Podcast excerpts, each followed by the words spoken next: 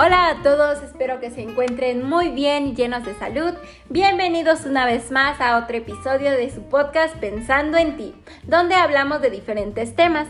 El día de hoy estaré hablando de la química del carbono y como siempre voy a dar una pequeña introducción del tema para que sea más fácil poder comprenderlo. Los bioelementos que también reciben el nombre de elementos biogénicos de biovida y génesis origen, es decir, son los elementos químicos que conforman a los seres vivos y pueden encontrarse tanto en solitario como en conjunción con otros, con otros formando biomoléculas.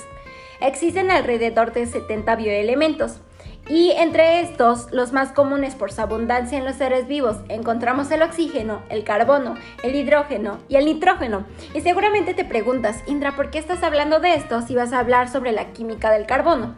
Pero bueno, es que el carbono es uno de estos bioelementos más comunes y con mucha abundancia en los seres vivos.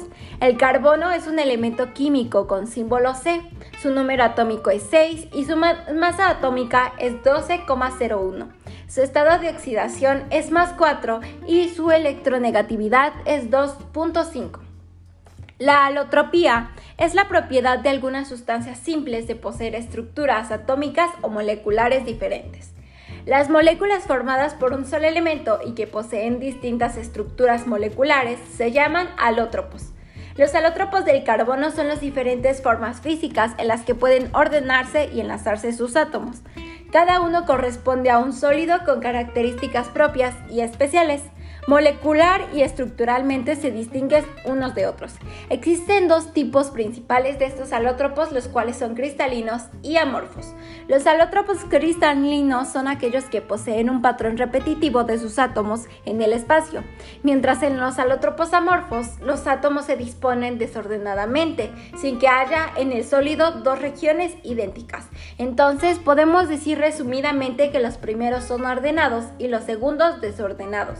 Los alótropos de carbono son grafito, diamante, fulereno y grafeno de algunos de los ejemplos que puedo mencionar. La geometría molecular o estructura molecular se refiere a la disposición tridimensional de los átomos que constituye una molécula. Determina muchas de las propiedades de las moléculas como son la reactividad, polaridad, fase, color, magnetismo, actividad biológica, etc. Actualmente el principal modelo de geometría molecular es la teoría, de repulsión de pares de electrones de valencia, que es empleada internacionalmente por su gran predictibilidad. El estado basal del carbono es 1s2, 2s2, 2p2.